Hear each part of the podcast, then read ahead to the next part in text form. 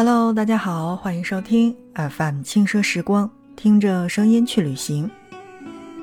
在今天的节目内容当中呢，我们来跟大家一起聊到的是中国最容易失眠的城。这就像是一个脑筋急转弯一样，但是经常出门玩耍的，或者说是地理学的比较好的小伙伴一定会知道，出门玩耍又可以买到茶，同时。还可以买到咖啡。如果说在中国的这个大的版图上呢，买茶是很多地方都有的话，那么买咖啡就已经缩小了范围了吧？咖啡呀，只有在我们去到云南或者说是去到三亚的时候才有。显然，在海南地界上面买茶并不是一个好的选择，那么就只剩下云南了。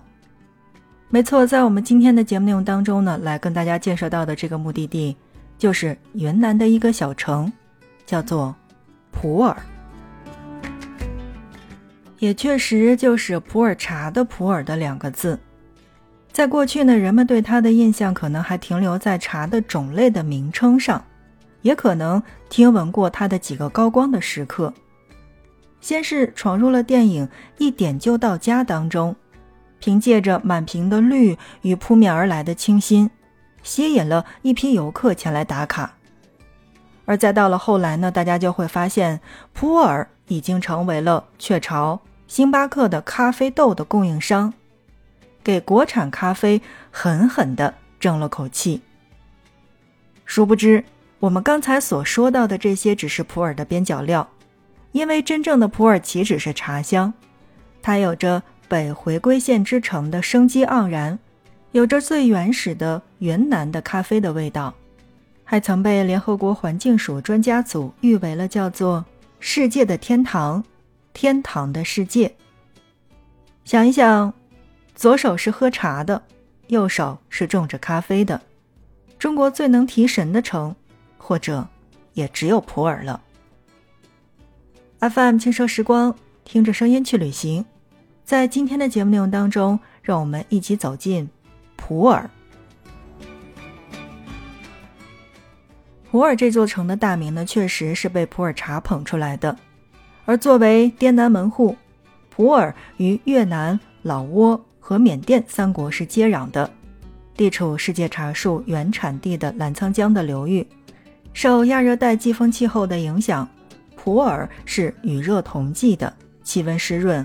光照充足，但普洱也不单单只有普洱茶，因为在山区的百分之九十八点三的面积上面，其实还养育了塔白茶、迷地茶等茶树，普洱因此被誉为叫做世界茶乡。南方有佳木，天下种普洱。普洱茶固然是家喻户晓的，但很多人忽视了。普洱也是国产咖啡豆的生产重镇。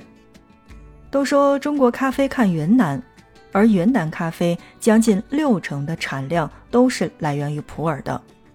所以大家如果说去到像什么大理呀、丽江呀等等这些地方，看到那个云南的小罐咖啡，其实大部分你的原产地都是普洱。处在咖啡种植黄金地带的普洱，咖啡豆的种植面积已经达到了七十八万亩，产业面积、产量还有产值均位居全国地级市的首位，妥妥的是中国的咖啡之乡。我不知道呢，正在听节目的小伙伴当中呢，有没有经常去关注和旅游相关的新闻的？那么在这儿呢，要告诉大家。中老铁路，也就是中国和老挝的铁路开通之后呀，从昆明搭乘高铁，随车身一同爬上红土高原，行进到高原的腹地，约大概是两个半小时之后，便可以抵达普洱。到了普洱之后呀，映入眼帘的一定是满眼的绿，那种绿就好似经过了茶的浸泡，葱茏低翠，绿意盎然。因为毕竟普洱的森林覆盖率已经达到了百分之六十四点九，是北回归线上的一颗绿海明珠。经常看小说的朋友，尤其是喜欢金庸小说的朋友们，那如果你想一想当中金庸老师的这个描述的话，一定会知道，这里是山清水秀、风光旖旎、物产丰富、飞禽走兽和草药遍地，怒放的各色山茶花在月色下也是摇曳生姿。好，正在收听到的是 FM 轻奢时光，听着声音去旅行。在今天的节目内容当中呢，我们来跟大家一起聊到的是一个既产咖啡又和茶相关的地方，而这个地方呢，就是云南的普洱。普洱其实最早呢，并不叫普洱，原名呢是叫做思茅市。地图上的普洱是位于云南西南边陲，形似。一副牛头面具的，细看这副牛头面具的形成是非常的有意思的。它是历史上的茶马古道、南方丝绸之路的起点，为云南的三大海关重镇之一，曾有“东南亚陆路码头”之称。这座城瑰丽多彩的民族风情，绝不千篇一律，每一方寸都是一片独特的风景线。早在三千多年前，就有了白蒲、百越等等这些先民在此繁衍生息，留下了不同特点的旧石器、新石器文化遗存。而如今呢，普洱土地上居住着十四个民族，不同民族的这种大杂居、小聚居的居住格局，也形成了蜂窝状的村寨文化与普洱文化。比如说，像北部的景东。受彝族、白族和中原汉族文化的影响是较深的，是滇西南的历史文化名邦，被誉为叫做“金景东、小中原”。如果说大家觉得这样的一个地方呢，并不是旅游城市的话，那你可真错了，因为有些人确实是比较喜欢这种古朴的文化风格的，而并不是旅游的打卡城市。因为在这边最具文化魅力的要数音乐殿堂老达堡村。走进古村之后呢，总会能听到拉祜族的清脆的歌声，吉他与芦笙奇妙的这种碰撞。只要有音乐，拉祜族人就无所忧虑。再比如呢，在南方的这个景谷还有孟连等地，是百越文化保存最为完整的区域之一。孟连呢，是中国最后的一个傣族古城，保存了完好的古老的土色建筑群，同时也封存了五百多年傣族世袭土司的这种统治时光。因为你真的是到了那边之后，才会发现，哎，好像真的还是可以看到历代处理政事的这种傣族土司的衙门的。傣族呢，被人们所熟知。是因为婀娜多姿的孔雀舞，以及大家去当地去玩耍的话，总会看到那种世代相传的刀舞、马路舞，包括山神舞等等，各有千秋。慢慢的，舞步仿佛就是从久远的岁月当中走过来的一样。而如果你沿着这样的一个城市再往南走的话，就会发现有西蒙龙潭湖，而这个地方呢是龙摩耶圣地。同时，也是电影《云南虫谷》的取景地。龙摩耶在佤语里的意思是“众神灵居所”的意思。信奉万物有灵的佤族人是以牛为图腾，每逢重大的节庆日呢，都要到龙摩耶去举行这个祭祀的活动，祈求山寨平安、五谷丰登、日子和顺。但是呢，在这儿要告诉大家一个这样的事情，要做好心理准备。为什么呢？是，呃，你真的是要在这边当地旅行的时候做好心理准备。这是已经说了第二遍的事情。那很多小伙伴听到这儿说，Why？为什么？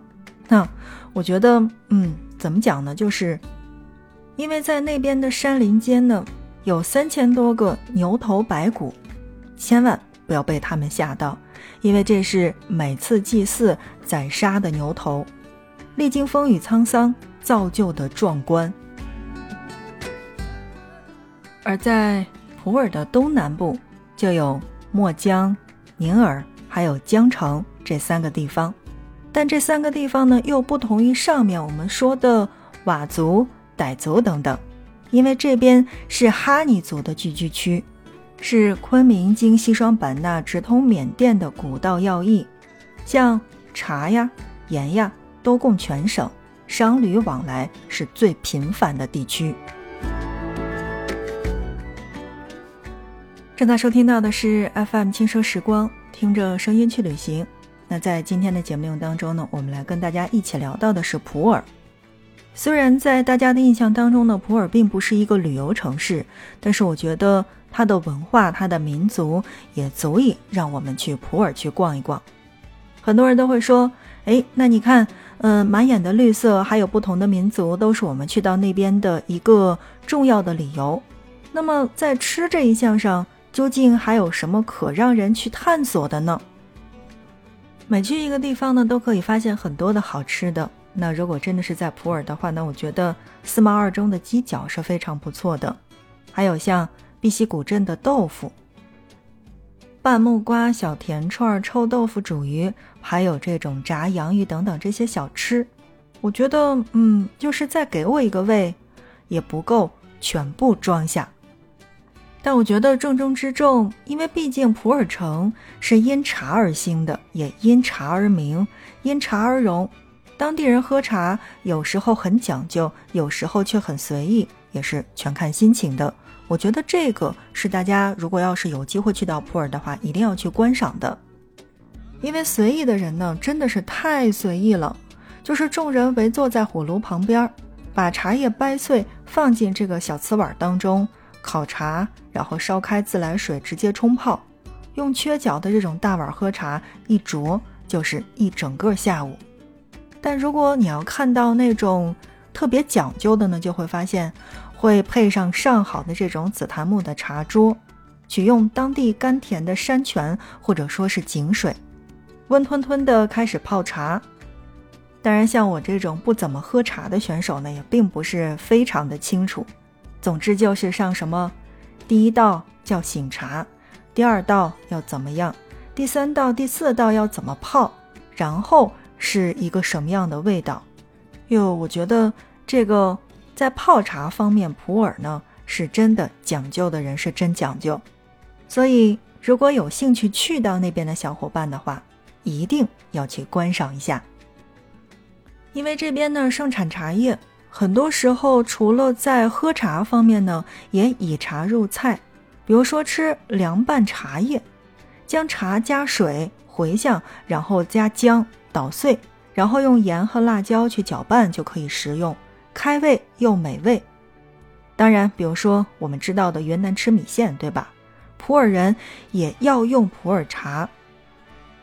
所以听到这儿，你会不会好奇普洱人究竟是怎么喝茶的呢？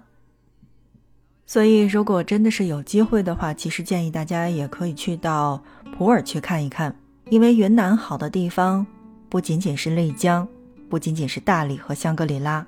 很多在你看来并不是旅游城市的地方，也足以让你去逛逛。正在收听到的是 FM 轻奢时光，听着声音去旅行。今天的节目，我们跟大家一起聊到的是云南普洱。